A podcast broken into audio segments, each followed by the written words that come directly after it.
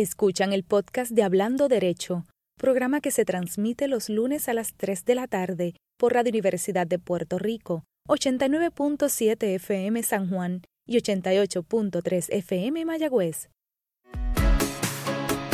Aquí, Hablando Derecho, dialogando sobre ley, proceso y acceso. Un programa para conocer el mundo de las leyes y su relación con nuestra vida cotidiana. Ahora con ustedes, la licenciada Sonia Ivette Vélez Colón. Amigos, saludos. Celebro el estar nuevamente con todos ustedes y como siempre le doy la bienvenida a esta edición de Hablando Derecho, donde vamos a estar dialogando sobre ley, sobre proceso y acceso. Ustedes han sido una gran compañía durante este tiempo y yo celebro venir aquí todos los lunes a compartir este gran rato con ustedes. Aún estamos tratando de entender qué nos depara el mes de agosto y ni por un segundo imaginábamos que traería una situación de asalto a la democracia como la que vivimos ayer y de lo que vamos a estar ampliando en nuestro programa de hoy. Al menos me espera un grupo de estudiantes en la Facultad de Derecho de la Universidad de Puerto Rico este semestre, con los que estaré compartiendo la experiencia virtual educativa y confío que todo nos vaya bien. Eh, felicito a la administración de la facultad por todo el esfuerzo hecho para irse virtual y el tema me da la oportunidad para hacer mi exhortación semanal para que mantengamos los más altos estándares de cuidado ante la pandemia del COVID-19 que sigue con nosotros y que a raíz de lo sucedido ayer puede exacerbarse en los próximos 14 días. Así que como siempre el llamado a que se cuiden y a que nos cuidemos mucho todos. Hoy no nos queda más que hablar del tema del día y lo he llamado democracia y proceso electoral. Ese es el título de nuestro programa. Asalto a la democracia, el país no se merece un proceso así. Fueron otros títulos que me vinieron a la mente, ¿verdad? Pero lo importante es analizar y dialogar toda la situación que debimos vivir ayer ante el proceso primarista. Y para ello me va a acompañar un gran amigo, así que invitado al licenciado José A. Frontera Ajenjo, pasado decano de la Facultad de Derecho de la Pontificia Universidad Católica de Puerto Rico y ahora vicepresidente de Finanzas, con quien me apasiona discutir estos temas. Así que en un ratito ya va a estar con nosotros. Antes de entrar a ese plato fuerte, a ese diálogo con nuestro invitado, eh, me gustaría aprovechar el breve espacio del aperitivo, como yo llamo Derecho al Día, para comentar con ustedes algo de la historia electoral de Puerto Rico. Nuestra historia electoral abarca ya más de dos siglos. La experiencia político partidista y electoral había distinguido nuestra actividad como pueblo marcada especialmente por los ofrecimientos para el mantenimiento de una relación siempre con la metrópoli.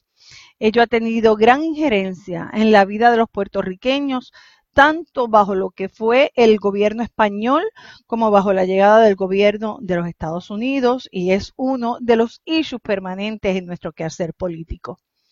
No es nuestro propósito contar esa gran historia electoral en el corto tiempo de nuestro programa.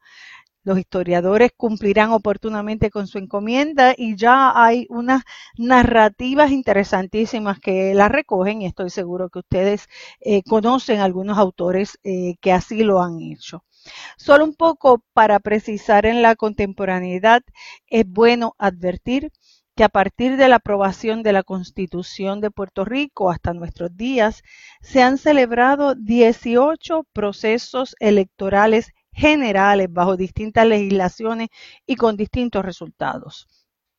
Por todos es conocido las otras consultas plebiscitarias o de referéndum que se le ha hecho al pueblo y en las que hemos tenido la oportunidad de participar también.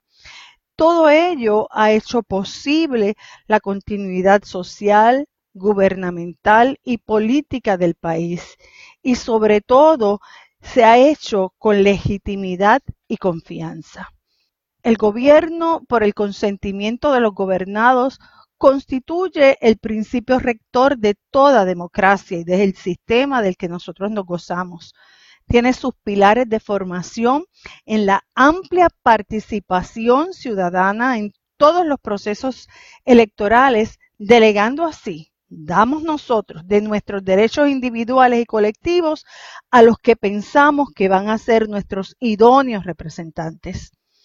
A base de esta aspiración de pueblo, la Constitución del Estado Libre Asociado de Puerto Rico consagra el derecho al sufragio universal y garantiza que ese voto sea igual, secreto, directo y libre y que cada ciudadano puede emitir el mismo con arreglo a los dictados de su conciencia. Tal garantía de expresión electoral dispuesta en nuestra Constitución, sin lugar a dudas, representa el más eficaz instrumento de la participación ciudadana. No se puede excluir a nadie por razones de propiedad o por sexo o por analfabetismo o por condición social y menos aún es posible excluir a los electores por la ineptitud de los administradores de los sistemas que han sido creados precisamente para garantizar ese proceso electoral y ese proceso al voto. Nuestra constitución establece en su preámbulo que el sistema democrático es fundamental para la vida de la comunidad puertorriqueña y que entendemos por sistema democrático aquel donde la voluntad del pueblo, de todos nosotros, es la fuente del poder político y público, donde el orden político está por debajo, está subordinado a los derechos del hombre y donde se asegura la libre participación del ciudadano en las decisiones colectivas. Nuestra Carta de Derecho, de la que les he hablado aquí a ustedes anteriormente, en su sección eh, artículo 2, sección 2, dispone que las leyes garantizarán la expresión de la voluntad del pueblo mediante el sufragio universal directo y secreto y tienen que proteger al ciudadano contra toda coacción el ejercicio de la prerrogativa electoral. Y más aún, en las disposiciones generales, artículo 5, sección 4 de nuestra Constitución, se señala que efectivamente las elecciones se celebrarán cada cuatro años en el día del mes de noviembre que determine por ley la Asamblea Legislativa y en dichas elecciones serán elegidos el gobernador, los miembros de la Asamblea Legislativa y los demás funcionarios cuya elección en esa fecha se disponga por ley. Ayer tuvo lugar uno de los procesos electorales que anticipan la elección general que se estará llevando a cabo en Puerto Rico en el mes de noviembre el proceso primarista como parte del proceso electoral tiene como propósito precisamente preparar esa papeleta que se nos va a presentar en el mes de noviembre. De cara a las elecciones generales, examinemos la terrible situación que debimos vivir como pueblo y el efecto a nuestra democracia del proceso primarista celebrado en el día de ayer.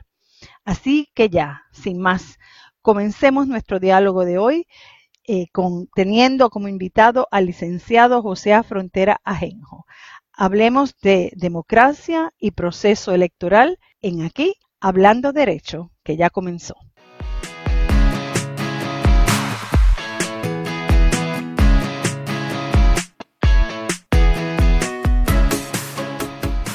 Bueno amigos, aquí de regreso y ya nos acompaña el licenciado eh, José Frontera Ajenjo, eh, que, como les había anticipado vamos a estar dialogando sobre eh, el tema del día de hoy, democracia y proceso electoral. Así que le damos una cordial bienvenida al licenciado, quien ya había estado con nosotros en programas anteriores y nos complace mucho que haya aceptado nuestra invitación. Bienvenido Hablando Derecho. Gracias, eh, licenciada Sonia Vélez. Un placer estar nuevamente por aquí contigo y con este, los radioescuchas que todos los lunes participan y disfrutan de este espacio de Hablando Derecho.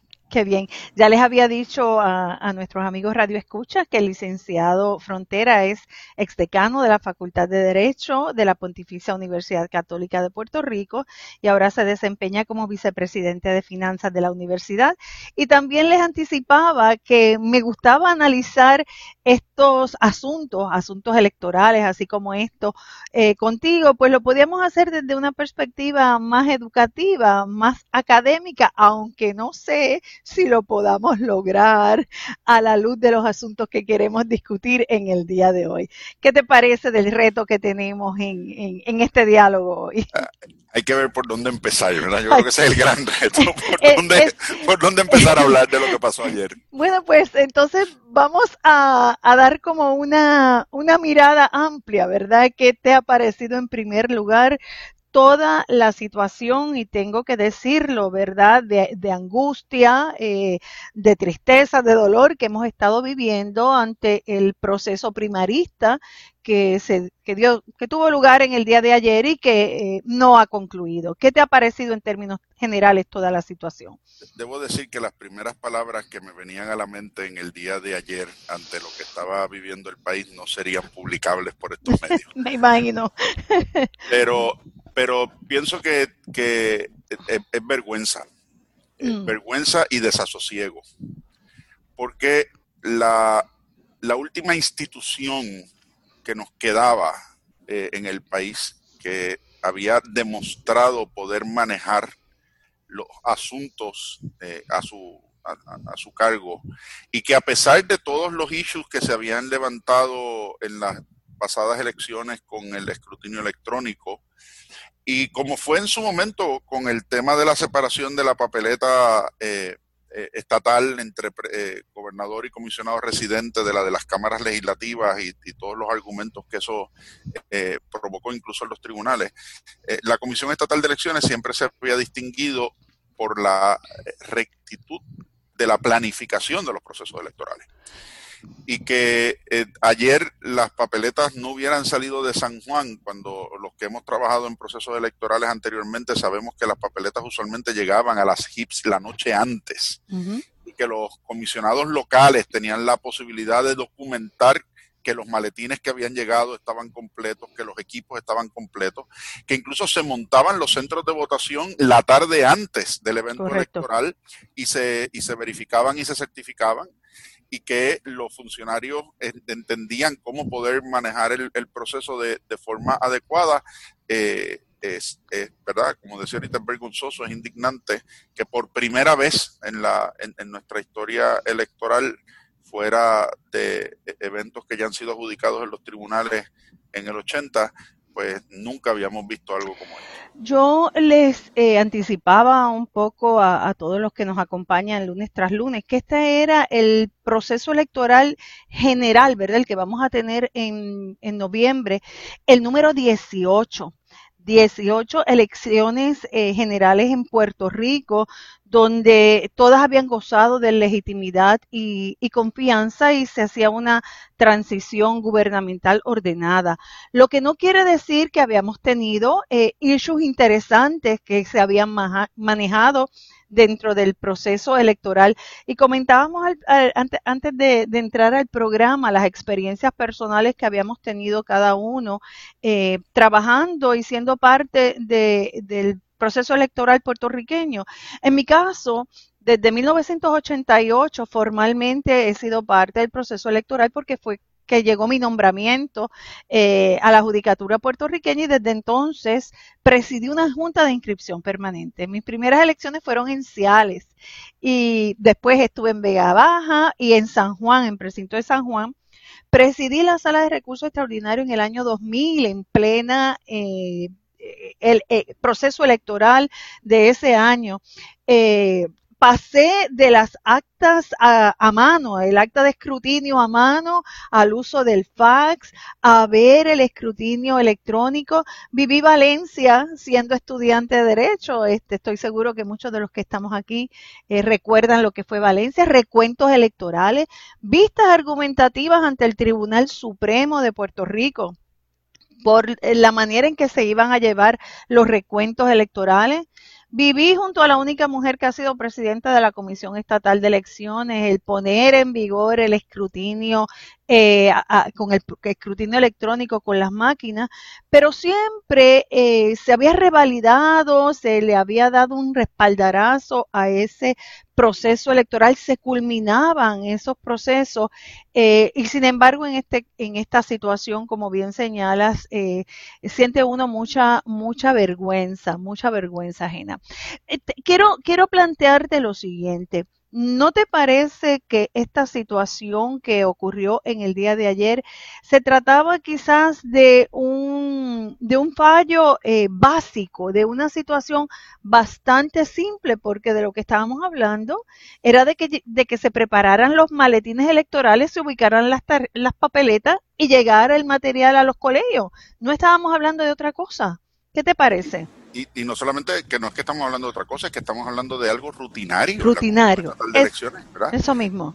Ahora, este, aquí hay que, mirar la transformación administrativa que se ha dado en la Comisión Estatal de Elecciones a raíz del cambio en el Código Electoral y que eh, se desarticularon las vicepresidencias.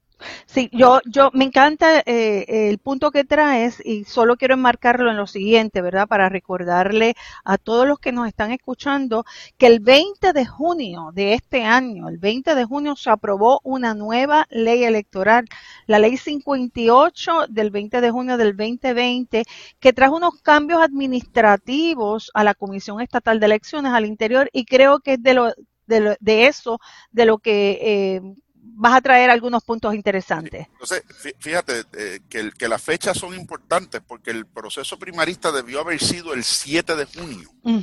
Por lo tanto, era un proceso que debió haberse dado antes del proceso interno administrativo que correspondía en la Comisión Estatal de Elecciones posterior a la entrada en vigor del Código Electoral. Muy bien. Así que, eh, siendo así y habiendo tenido los candidatos certificados desde entonces, no había razón para que los materiales electorales no hubieran estado listos para el 7 de junio, porque el aplazo de la primaria obedece a la obedece al tema del COVID, de la pandemia, sí. De la pandemia. Por lo tanto, los materiales electorales debían haber estado listos para el 7 de junio, uno, y, y dos, que hay unas unidades en la comisión que trabajan el tema de la logística electoral. Correcto. Y que esa división te puedo decir, porque me consta, que hace tres semanas todavía no tenía todos los acuerdos correspondientes a centros de votación que iban a estar operando en el día de hoy. Eh, creo que un poco de lo que estás eh, trayendo es el hecho de que se trabaja con un calendario electoral sea, hay, hay un calendario de trabajo en las distintas unidades internas de la Comisión Estatal de Elecciones. La administración, la unidad de administración, la de operaciones electorales, la secretaría, planificación, seguridad. Cada uno de ellos tiene un calendario electoral del que da cuenta al presidente y a los comisionados para que los trabajos vayan cayendo. Y supongo que con ese calendario tú puedes anticipar cómo va el desarrollo de los trabajos en vías a concretar el proceso electoral. Claro, y las dificultades debían haberse conocido con tiempo suficiente para haber tomado otras decisiones o haber acudido a la legislatura si las no estaban listos para cumplir con ese calendario y poder celebrar los eventos del día de ayer. Eh, eh, te tengo una, una pregunta este, con relación a eso, pero déjame darle un dato más y compartir un dato más eh, con nuestro radio escucha. Es importante eh, también que conozcan que la Comisión Estatal de Elecciones trabaja a base de, o trabajaba, debo decir, a base de lo que se conocía como balances políticos, a base de la desconfianza. Y, e, es un tema eh, muy aceptado al interior de la Comisión Estatal de Elecciones y por eso cada partido político tenía un representante y estaba a su vez representado por un vicepresidente. La ley de la que estamos hablando, la ley del 20 de junio del 2020, llevó a cabo trajo consigo unos cambios estructurales y administrativos al interior de la Comisión Estatal de Elecciones. Se consolidaron y hubo reducción de oficina, eliminación de vicepresidencias, la dirección y, la, y los funcionarios de confianza ahora todos responden al presidente de la Comisión Estatal de Elecciones. Eh, quería tener ese dato para preguntarte lo siguiente a la luz del hecho de que hemos hablado de que hay un calendario electoral, de que uno podía anticipar la etapa en que se estaban desarrollando los trabajos y por lo tanto tomar medidas sobre eso. Eh, ¿Podríamos pensar en algún diseño para que no funcionara el proceso primarista y tuviésemos el caos en el que nos encontramos en estos momentos? Bueno, eso, eso sería, eh, eh, eso sería desastroso de ser cierto. Sí. Sobre todo cuando el propio partido de gobierno tenía primarias a su interior. ¿verdad? Entonces, eh, plantearía, plantearía un intento de frustrar al propio electorado del partido que controla el proceso. Yo quiero hacer un comentario sobre eso porque he, visto mucho en las redes sociales a la gente decir es que las primarias son un asunto de los partidos, no son un asunto de la Comisión Estatal de Elecciones. Y eso no es cierto. Sí, muy bien. No es cierto. En la primaria hay un doble rol. Los partidos pasan el sedazo de quién cualifica para aparecer bajo la insignia del partido, pero quien controla las radicaciones, los endosos, las certificaciones y la logística del proceso electoral es la Comisión Estatal de Elecciones, no son los partidos. ¿Y quién tiene el presupuesto? ¿Quién tiene el presupuesto? y, lo, tiene la comisión. Claro. Una vez, una vez, una vez que se decide que el partido va a utilizar el mecanismo de las primarias, quien controla la ejecución de ese mecanismo es la Comisión Estatal de Elecciones. Obviamente, uno pudiera querer que fuera distinto y pudiera plantear que como los partidos pueden obtener financiamiento y ese financiamiento es ilimitado si no se deja llevar por la casuística del Tribunal Supremo de los Estados Unidos, como es el caso de Citizens United, y uno pudiera plantear que los límites de aportación electoral que existen en Puerto Rico violentarían la legislación federal y la constitución federal bajo, bajo esos casos, pues uno pudiera alegar que los partidos políticos pudieran tener acceso a fondos propios para realizar las primarias como ocurre en Estados Unidos, pero aún en Estados Unidos son las estructuras estatales las que manejan las primarias de los partidos en aquellos estados donde la ley estatal así lo dispone, como es el caso de Puerto Rico, que la primaria de los republicanos y de los demócratas tiene que contar con el apoyo logístico de la Comisión Estatal de Elecciones. Así que no es un planteamiento de los partidos, porque si lo fuera, la pregunta que tú haces sería plantear que los dos partidos hubieran participado en el diseño del autosabotaje. Claro. Y, y, a mí pues, me, resultaría difícil en una contienda electoral tan reñida como la de este año, a la luz de los acontecimientos que ha vivido el, el, país del huracán María para acá, de la renuncia del gobernador eh, Rosselló, de, la, de los terremotos, de la pandemia y de todos esos asuntos, que, que los partidos que más les interesa ese antagonismo, que como tú decías, él era la base del funcionamiento interno de la Comisión Estatal de Elecciones, tuvieran interés particular en hacer eso. La, ahora, es, eso no escapa a la conclusión de que un sector particular dentro de la política puertorriqueña hubiera tenido motivaciones o intereses para eso, pero este, me parece que eso es algo que, que los que nos escuchan tendrán que juzgar y concluir por, por sí mismos. Sí. Este, hay que plantearlo, ¿verdad? Porque no se nos pueden escapar todas las posibilidades y no queremos lucir. ante, lo, ante, lo, visto, ante, lo, visto, cualquier cosa es posible. Puede, puede suceder, seguro.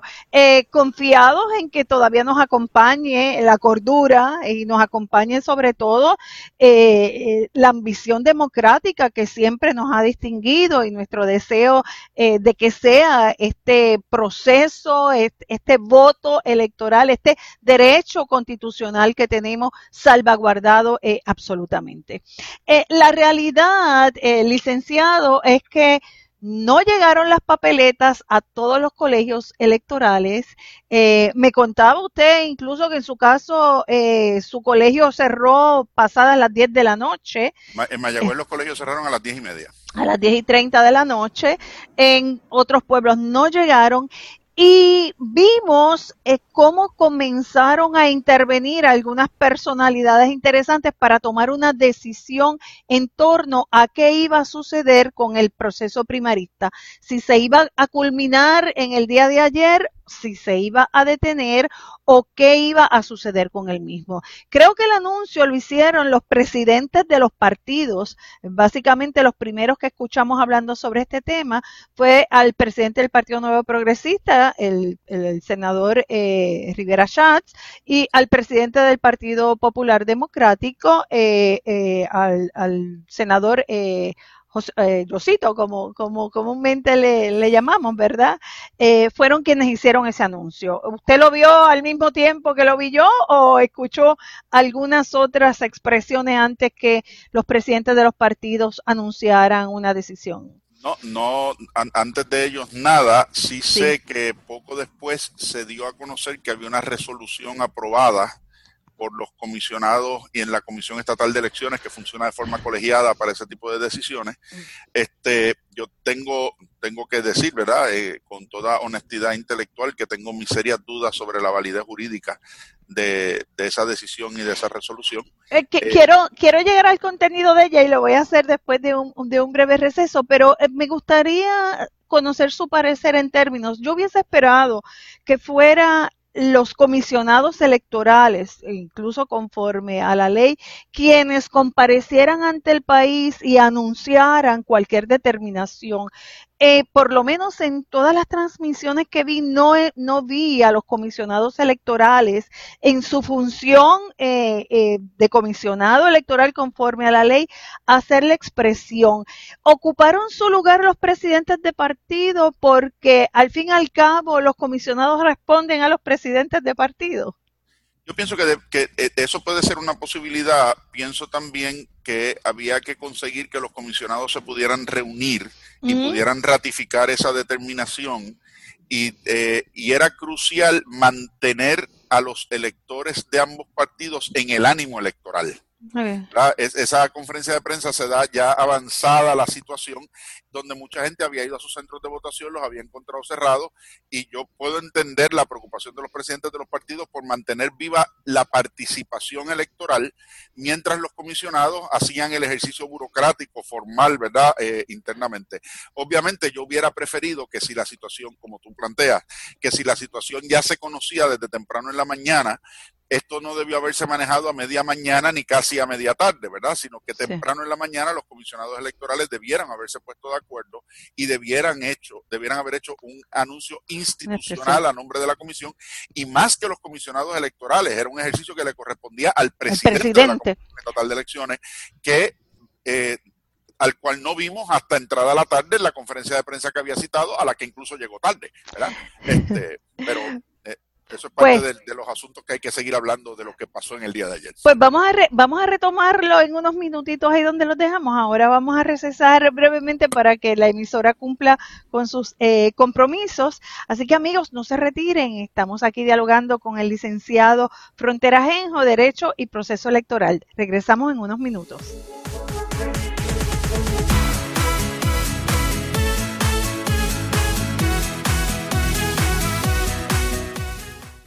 Escuchan el podcast de Hablando Derecho, programa que se transmite los lunes a las 3 de la tarde por Radio Universidad de Puerto Rico, 89.7 FM San Juan y 88.3 FM Mayagüez.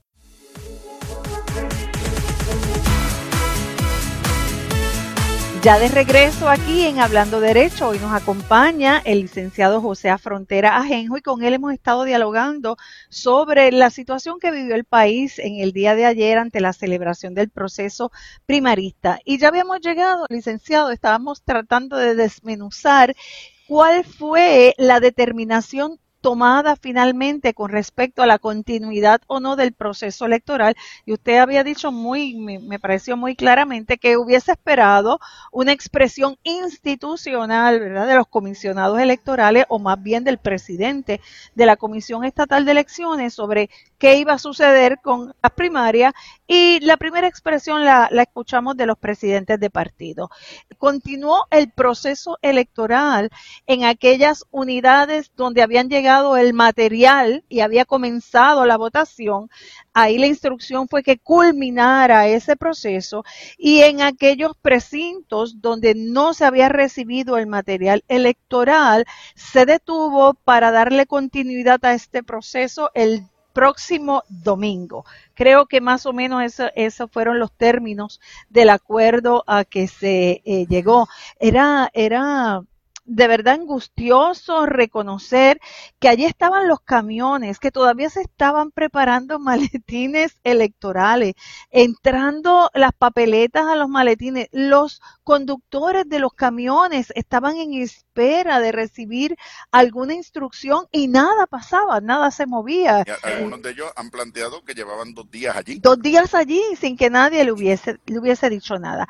Y creo, el licenciado, que usted tiene aparentemente una opinión bastante formada en cuanto a en la validez o la legitimidad de la decisión tomada ayer e informada al país con respecto a la continuidad del proceso primarista? Yo, tengo varias, varias preocupaciones porque e, esa no es, e, eso es el elemento central de la resolución, pero la resolución también viene acompañada de unas instrucciones a los funcionarios de unidades electorales de que no se impriman los cómputos de las máquinas y no se, y no se completen los informes de las actas de votación hasta la semana próxima, de tal manera que no haya un desfase de resultados. Yo, yo puedo entender la lógica de eso, pero tengo mis serios cuestionamientos desde la perspectiva de ley, ¿verdad? De la, de la obligación de ley que tienen los funcionarios y, vamos, sobre, vamos sobre cada uno de esos elementos. Muy bien. en primer lugar, no es la Comisión Estatal de Elecciones ni son los partidos los que fijan la fecha de los eventos electorales los eventos electorales en Puerto Rico se fijan por ley. Y la legislatura aprobó una resolución donde transfirió la fecha de las primarias del 7 de junio al 9 de agosto. Por lo tanto, la obligación de la Comisión Estatal de Elecciones es una obligación de ejecución de la resolución legislativa. El Tribunal Supremo ha resuelto eh, recientemente en varios casos, eh, no sobre la Comisión Estatal de Elecciones, pero sobre otras agencias de gobierno. Eh, hay una reciente sobre el Departamento de Hacienda, por ejemplo, donde el Tribunal Supremo ha dicho que donde usted no tiene discreción, no puede usurpar el ejercicio legislativo. Y por lo tanto, cambiar la fecha no está en las prerrogativas de la Comisión Estatal de Elecciones. La Comisión Estatal de Elecciones, la obligación que tenía era estar preparado para ejecutar ayer. Permíteme hacer un comentario porque entre las cosas que me preguntaban me decían, bueno, ¿y, ¿y a quién responde el presidente de la comisión? ¿Dónde uno puede ir más arriba para que le ordene algo? Y yo un poco trataba de explicar eh, eso que tú has dicho. Es que la, lo que tiene que hacer el presidente de la Comisión Estatal de Elecciones es ejecutar, es ejecutar, llevar a cabo lo que se le ha ordenado. Claro, él tiene, él tiene, tiene autoridad colegiada con los, con los comisionados para establecer la reglamentación del proceso, el cómo, pero no el cuándo. Muy bien. Y como tampoco puede eh, cambiar el número de personas por las que uno puede votar en los distintos escaños, y por, no, puede, o sea, hay cosas que no las puede alterar, punto.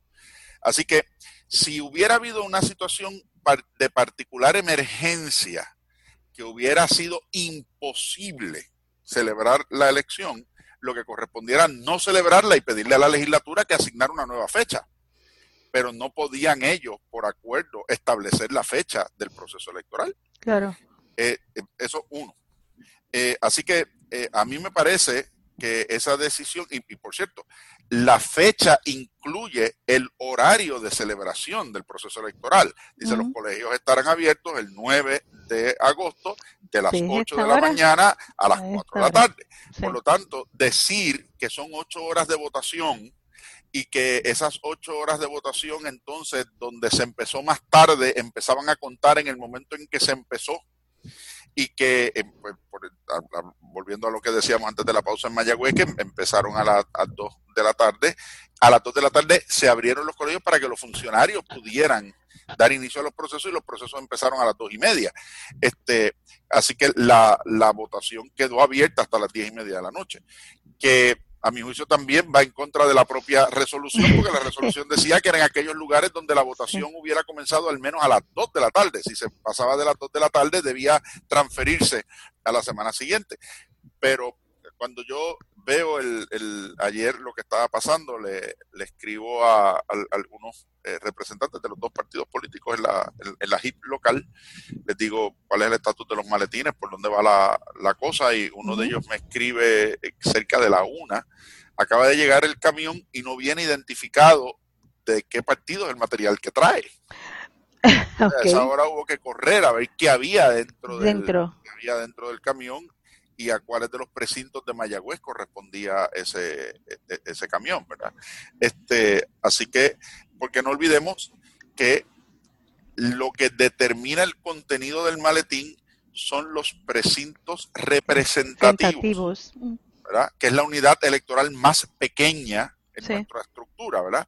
Está el, gobernador y el comisionado residente, que son estructuras nacionales, están los senadores y los representantes por acumulación, y luego entonces están los senadores de distrito, los alcaldes y entonces los representantes, porque un municipio puede tener más de un distrito representativo y hay entonces distritos representativos distribuidos en varios precintos porque el distrito representativo puede agrupar precintos de varios municipios, ¿verdad?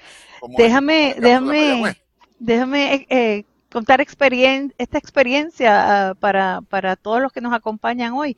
En procesos de elecciones generales, yo recuerdo, como les indiqué, presidí varias HIPS, eh, recibíamos el camión días antes y lo custodiaba, se custodiaba en el cuartel de la policía yo tenía las llaves del camión y se abría a las 5 de la mañana del día de las elecciones.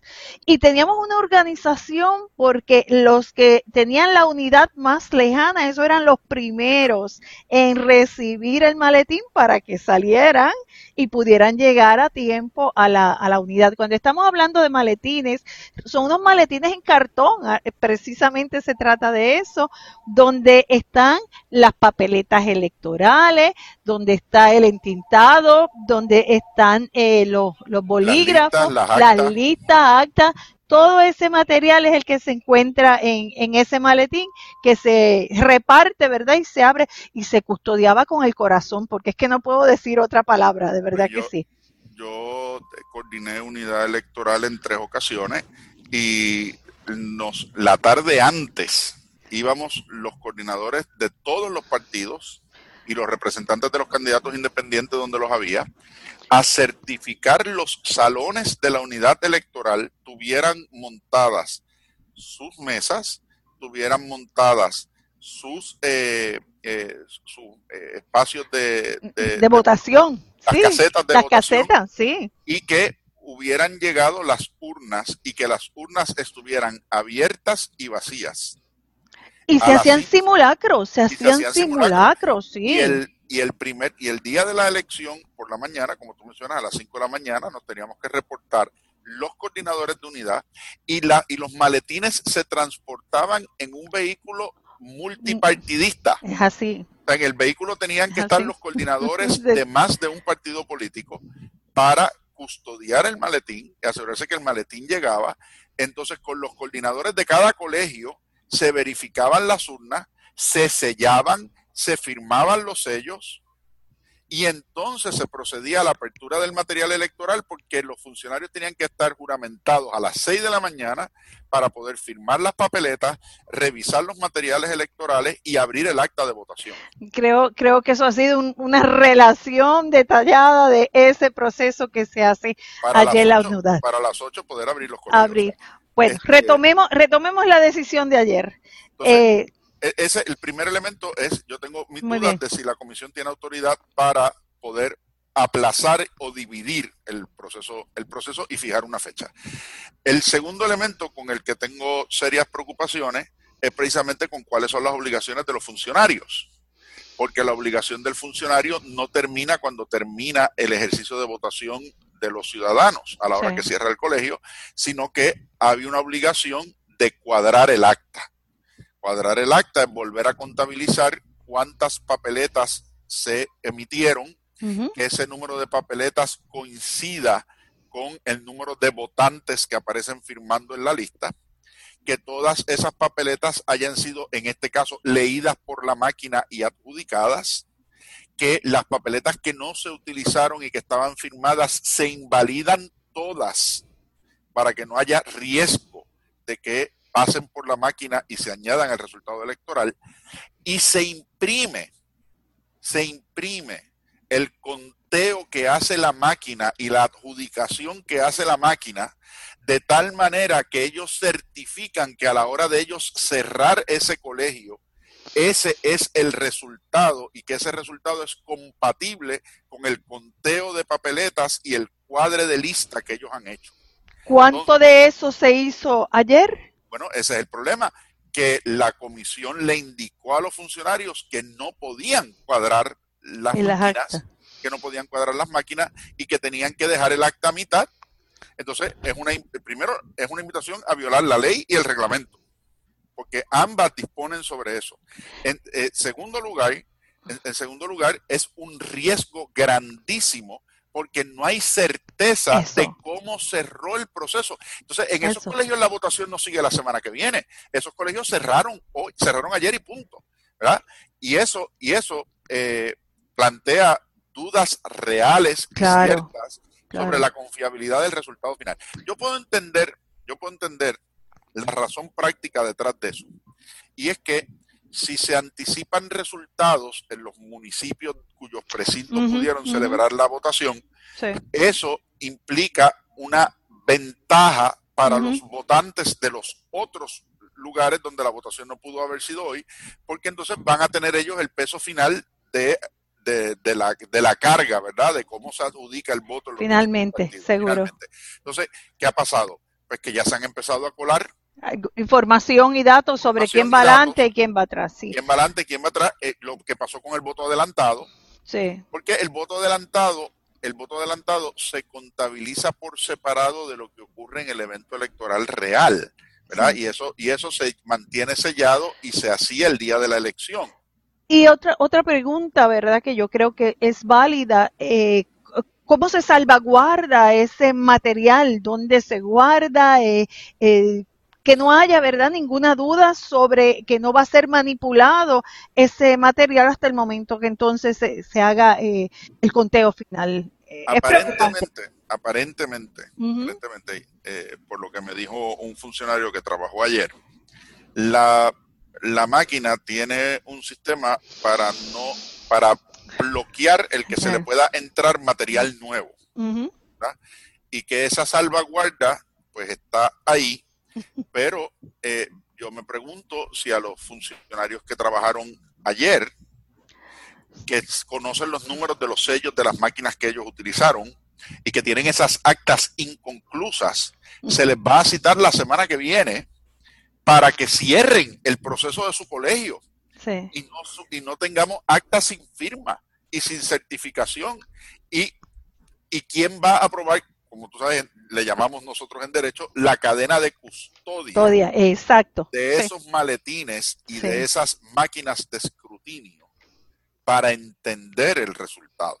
Porque hay otro elemento adicional esas máquinas de escrutinio se conectan con la base de datos de la comisión y transmiten transmitir, correcto. por un sistema, por un sistema que conecta única y exclusivamente con la Comisión Estatal de Elecciones. Es más, nosotros pensábamos que nuestro eh, diálogo de hoy lo que iba a hablar era sobre resultados y sobre números y sobre quiénes iban a componer finalmente la papeleta electoral para noviembre y mira lo que estamos hablando. Eh, habíamos ajustado el itinerario de esta conversación a los fines de tener resultados. resultados. No nada. Así este, mismo.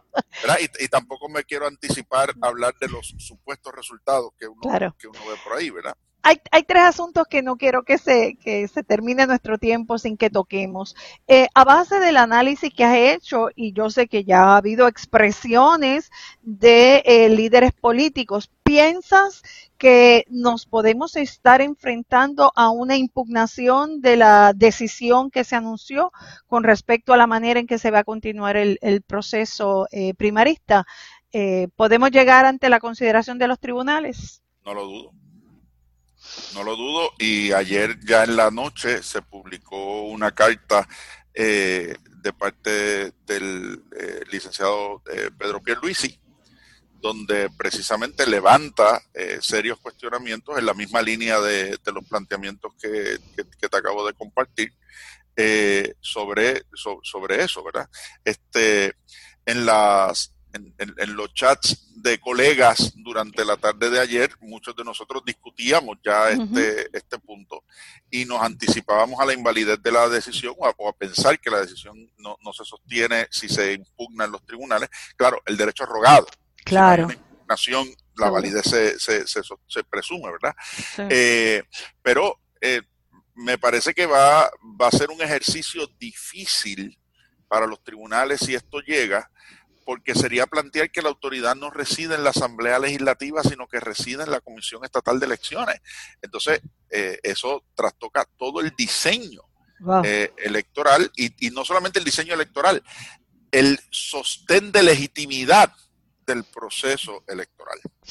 Y ahí es donde, eh, donde pienso, ¿verdad?, que, una, impugnación eh, sería difícil que el tribunal pueda resolver algo distinto a, plantear que en efecto, este, ahora la, la pregunta es, ¿habría, o sea, implica eso volver a cero? Sí. Para que la gente tenga una idea, Puerto Rico tiene 110 precintos electorales. Correcto. Los números preliminares de ayer se completó la votación en 60. En 60 de 110, eso equivale al 55% de, de, los precintos, o sea que la mitad de la isla no tuvo oportunidad de votar en la primaria. Eh, y, y más aún, me preocupa lo que pudiera ser el precedente judicial sobre este asunto, porque si algo así pasara el día de las elecciones, No, no, no, ni, ni, nos adelante. No, no, no, no, pero no, o sea, no olvidemos que hace, hace una semana exactamente el presidente de los Estados Unidos planteó la posibilidad de una decisión administrativa de aplazar las elecciones, cosa que no está contemplada en la estructura constitucional y jurídica de los Estados Unidos tampoco. Sí, pero, pero, en la estructura constitucional pero en la estructura constitucional de los Estados Unidos tiene una fecha para la juramentación del presidente al año siguiente, así que tiene, ¿verdad?, que ajustarse eh, a eso. y la nuestra también. Y la nuestra también. Eh, y, aparte... La nuestra, fija la fecha electoral. Correcto. sí, va más allá. Y aparte que estamos en medio de un tiempo electoral más corto, de una situación salubrista eh, de por medio que ni la vamos a tocar porque yo creo que en 14 días nos vamos a tener que estar cuidando mucho a la luz de lo que sucedió en el día de ayer, ¿verdad? Y del proceso de votación por más medidas que se tomaran. Pero para terminar el tema de la intervención del tribunal, con toda probabilidad estaríamos viendo, si es que se impugna y el derecho es rogado, como muy bien acabas de señalar, un procedimiento de certificación, ¿verdad? Que sea el Tribunal Supremo de Puerto Rico quien desde el inicio intervenga en el proceso para tener cuanto antes y a la brevedad una determinación sobre este caso lo que no, no, debiera sorprendernos, porque ya en los otros issues electorales que hemos enfrentado en el pasado, esa es la manera en que el Tribunal Supremo lo ha, lo ha hecho. Pero siempre siempre empezando en el tribunal de primera instancia. Claro, hay que... Hay ese proceso para, para entonces entrar en el proceso de certificación. Así que con toda probabilidad veríamos cualquier proceso ante la eh, presentación del tribunal de primera instancia, sala de San Juan, hasta recurrir con toda probabilidad hasta el Tribunal Supremo. Dos asuntos finales, licenciado, antes, antes que el tiempo se nos termine.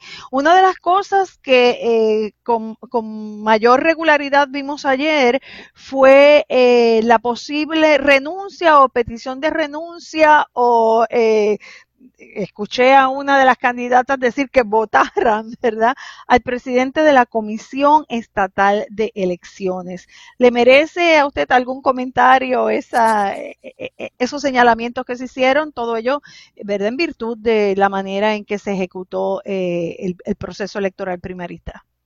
Yo, basado en lo que dispone la propia ley electoral, eh, a mí me parece que lo que vimos ayer es negligencia crasa. Eh, no quisiera atribuírsela única y exclusivamente al presidente de la Comisión Estatal de Elecciones, porque más personas allí adentro debían saber lo que estaba pasando y debieron haber dado la voz de alerta y debieron haber actuado eh, de conformidad. Pero al, al, final, ¿verdad? En inglés está esa expresión de the boss stops here, ¿verdad? este, y la responsabilidad y, el, y la responsabilidad ante el país la tiene el que ocupa la silla. Obviamente, negligencia crasa es, un, es una causal que hay que radicarle, ¿verdad? Por querella y le corresponde con el nuevo arreglo en la nueva ley electoral eh, radicarla ante la Secretaría de la Comisión Estatal de Elecciones y ante el Tribunal Supremo. Y el Tribunal Supremo tendría que designar un panel de tres jueces del apelativo para ver esa querella y entrar en ese aspecto.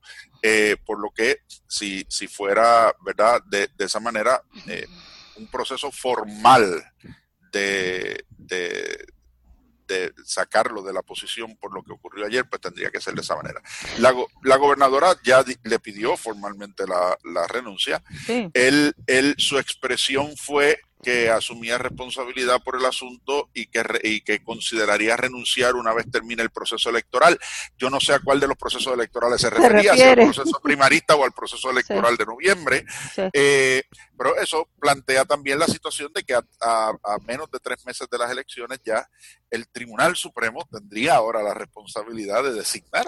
El gobernador y en última instancia, asimismo, el, el Tribunal Supremo. Eh, claro, y y lo mismo que está vacante en este momento la posición de presidente, de presidente alterno, que, que, le correspondería en caso de una renuncia súbita ocupar la, ocupar la presidencia. Yo debo señalar que estaba impresionada por su, por su no presencia, por su ausencia. Eh, me parecía que era importante que se viera su cara, que, que hablara, que, que diera alguna respuesta al, a lo que estaba sucediendo. Y yo estaba, pero impresionada por esa falta de presencia ante el país. ¿Cómo se traduce todo esto en el hecho de la confianza y la legitimidad que debe tener el proceso. Al principio decíamos que si algo nos enorgullecía de las instituciones nuestras que poco a poco se han ido derrumbando, pero pensábamos que la Comisión Estatal de Elecciones todavía estaba ahí.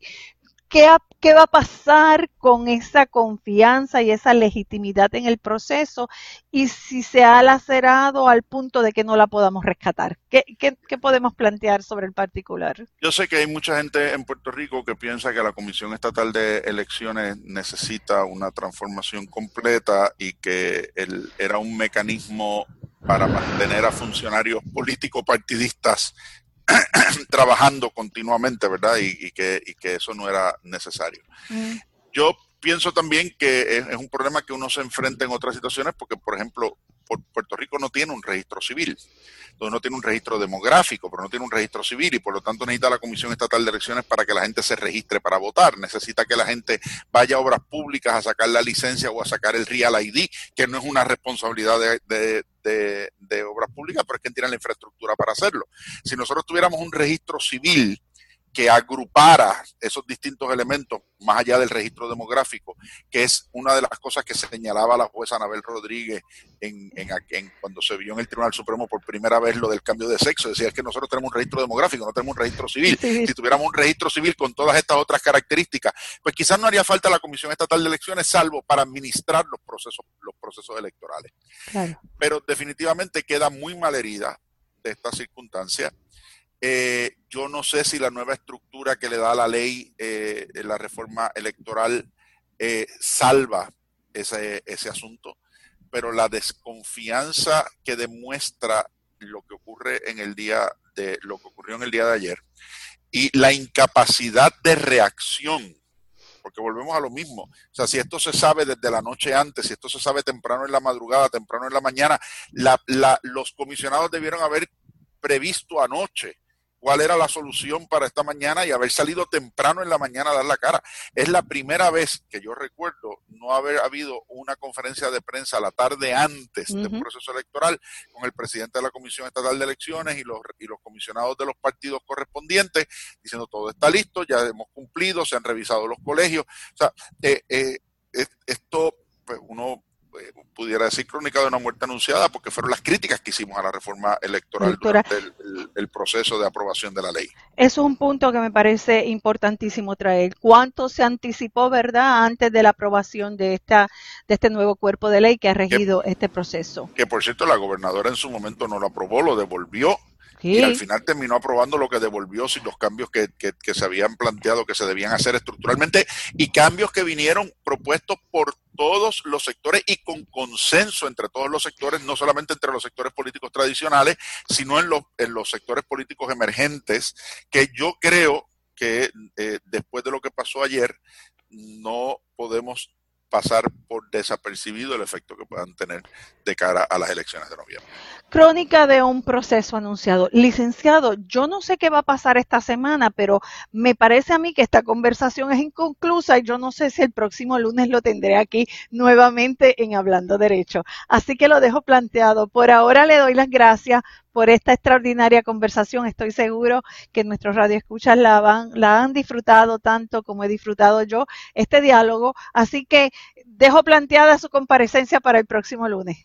Si es posible, Dios mediante, aquí estaremos para continuarlo. Qué bueno, pues gracias. Amigos, como siempre, mi agradecimiento a Radio Universidad de Puerto Rico, la dirección técnica de Aitza Santos, en producción a Jean Paul Castro y a todos ustedes por estar aquí en Hablando Derecho lunes tras lunes. Será hasta el próximo lunes con la comparecencia ya aquí lo hemos eh, comprometido nuevamente del licenciado Fronterajenjo. Hasta pronto, buenas tardes. Gracias, licenciado. A Sonia, buenas tardes. Hablando Derecho, dialogando sobre ley, proceso y acceso. Es una producción de la licenciada Sonia Ivette Vélez Colón para Cadena Radio Universidad de Puerto Rico. Escucharon el podcast de Hablando Derecho, programa que se transmite los lunes a las 3 de la tarde por Radio Universidad de Puerto Rico, 89.7 FM San Juan y 88.3 FM Mayagüez.